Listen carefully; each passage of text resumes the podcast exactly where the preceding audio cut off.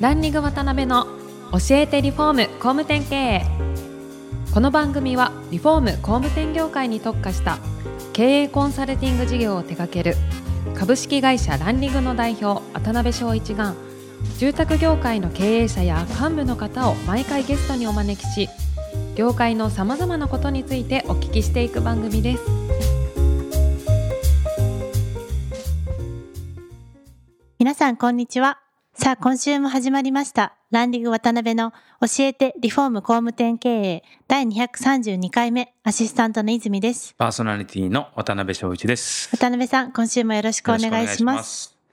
2週目、園部さん、今週もよろしくお願いします。はい、よろしくお願いします。はい、あの前回あの、大生まれのところからいろんな出会いのお話を聞けたんですが、はい。今回はグループとしてのこの遠隔的なところであったりとか、はいあと現状経営されている今、KI クラフトさんについていろいろ突っ込んでお聞きしたいなと思ってますので、はい。よろしくお願はいい、します。よろしくお願いします。で、まずですね、あのーまあ、役員としてはい。支えてこられた KI スター不動産グループはい。に関しての、まあ、概要の部分なんかからちょっと簡単にお聞きできたらなと思うんですけど、ははい。い。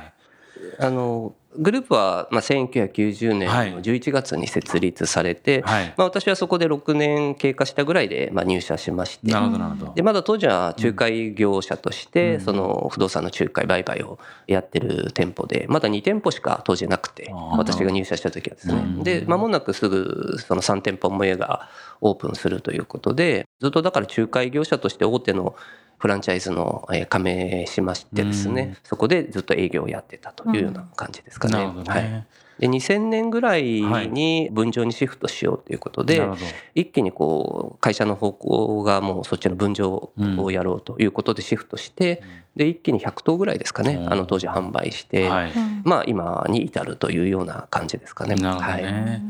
でそこから本当に順調というか、まあ、もちろん上下はあ,、はいられたと思うんですが、まあ、そういう形で右肩上がりで成長されていかれる中で、はい。どんなこう、出来事でどんな気づきをはい得られたかとか、あなんかそういうはいエピソードがあれば、いくつかお聞きできたらなと思うんですけど。まあとにかくその、はい。うちの代表の花輪の方の考え方っていうのが、まあ本当にあの斬新というか、うん思い切りがいいというか、ええ分譲にシフトした時もうん、それまで結構売り立てみたいな感じはいで、土地はある程度仕入れはしてたんですけど、まあそんなに積極的にはやってなかったんですね。でもやっぱりもう建物建てちゃえということで、当時多分、まあ私が見てた限り、銀行の借り入れもね、はい。あの建築資金ってなかなかこう金融機関どこも出してくれないので、そういった意味で結構苦しい部分っていうのはあったんじゃないかなとは予測はしたんですけど、はい。でもそれでももう全部建てちゃえということで、もうお金をとにかく回して、建物どんどん建てて、うん。でもそれが次から次へとこう売れていくもんですから、うん。もう速乾していくような状況の中で会社もだから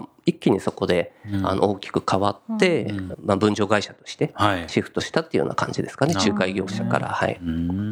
うんですけどもちろん競合さんもね、うん。あのそうですね。激しくて、はい。そういう中でこう勝ち残っていかれたポイントみたいなのって園部さんが見られてどういうところになるんですか？そうですね。もうとにかく会社全体がこう意地を張るんじゃなくて、い。素直に謙虚さを持って、こういろんなものを吸収しなさいっていうのが会社の方針でありますので、あの、とにかくまあ勉強できる会社に関しては、はい。まあ学びに行って、うんまあ我々も含めてですけうんど、やっぱりそのいろんな企業からお話を聞いて、うんまあ役立つようなことをもうすぐに取り入れてやってきたっていうのが、まあちょっと一つの流れで、まあ素晴らしいなというふうには、私もね、社長の流れっていうのは考え方っていうのは素晴らしいなというふうに思ってましたけど、どはい。ね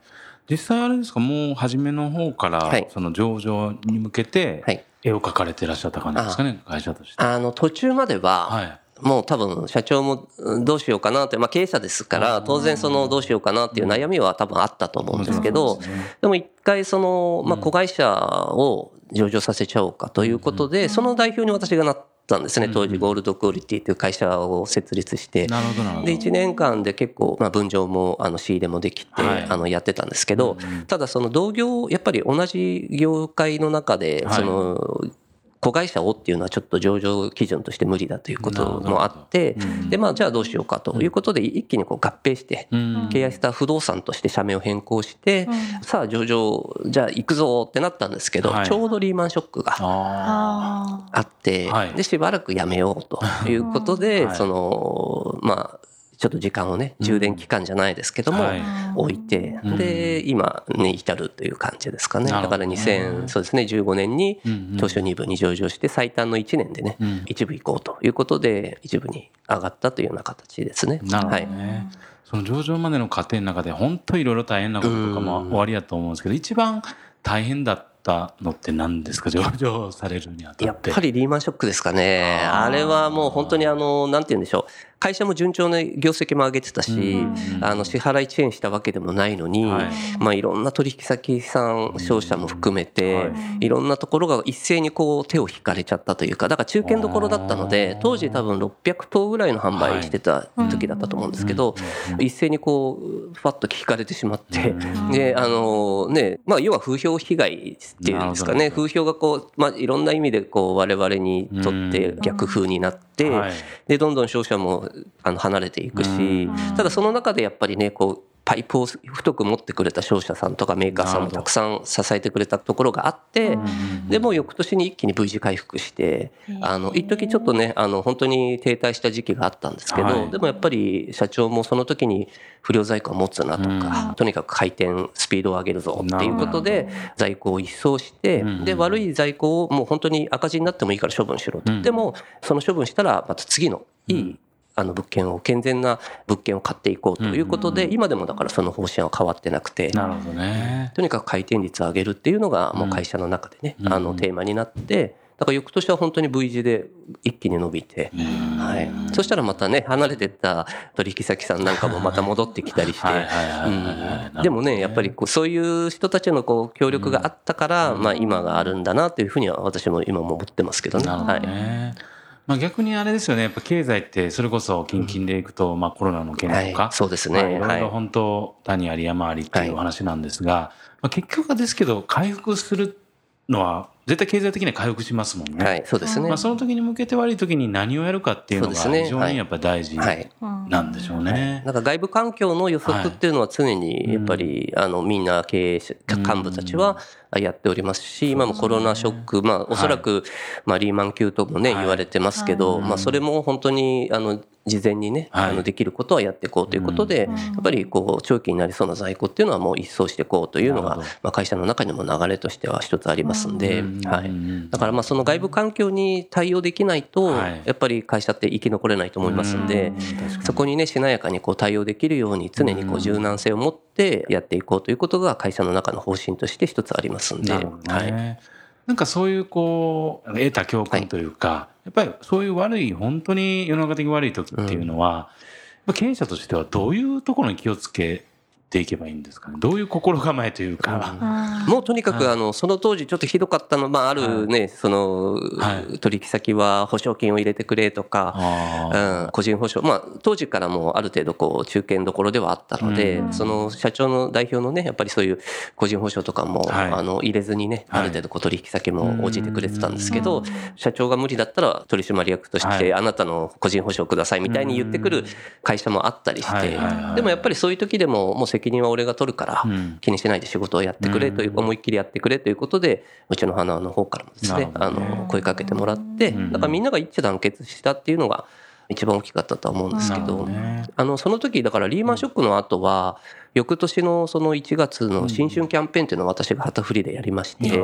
本当に総務とかうん。経理の人間とうん。か間接部門の人間が全員現場に出て、うん。現場待機、現場をももう開けないという、うん。もうとにかく誰かしら現場にいて、販売につなげていこうということで、全員が一丸となってやったのが、まあ非常に大きくて、ん。やっぱりそこが V 字回復の一つのね、ポイントになってるのかな、なったのかなというふうには思いますね。なるほどねはい。そういう時でもそはいのトップはやっぱブレなブレないそうです。もうぶれないですね。考え方はもうとにかく前に進んでいこうということで、うんあの、やってましたんで。なるほどはい。ね。実際まあこの番組ちょっと聞いていただいてるはい経営者の皆様の中でも、はいおそらく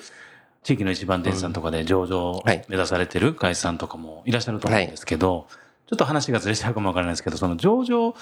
するにあたって、なんかこう、一番こう、大切というか、うん大変であったりとか、あの、気をつけなきゃいけないこととか、はい。まあ、メリットであったりデメリットであったり、はい。なんかそのあたりってなんかあれば。まあ、上場して一番ポイント的には、あのー、まあ、なんて言うんでしょうね、従業員の採用に関してはすごくプラスになったと思いますね。うですか、はい。で、あとはその、まあ、社会的なやっぱり信用度も、はい。もう上場することによって、ガラス張りになってくる部分っていうのが大きいので、うんうんうんだからそこは本当に、まあ、社員全員がね、はい。まあ、喜ばしいというか、うん。あの、多分一番、その、良かったのは、まあ、全部が、まあ、うちの企業理念も、あの、はい。豊か創造企業っていうのを掲げてるんですが、やっぱり携わる全員がですね、うん。職人さんもそうだし、まあ、はいお客様ももちろんですけどうん、すべてがこう豊かになれるような、うんあの、企業を目指そうということでやってますので、はい。だからそういった意味では社員も、うん。えお客様もね、あの、あ、KI さん上場したんですね、なんていうことで、おめでとうございますの連絡をいただけたりとか、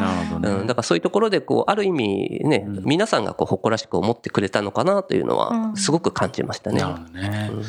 その逆ですけどいろんなことにパワーかかるんですよねそうですねはい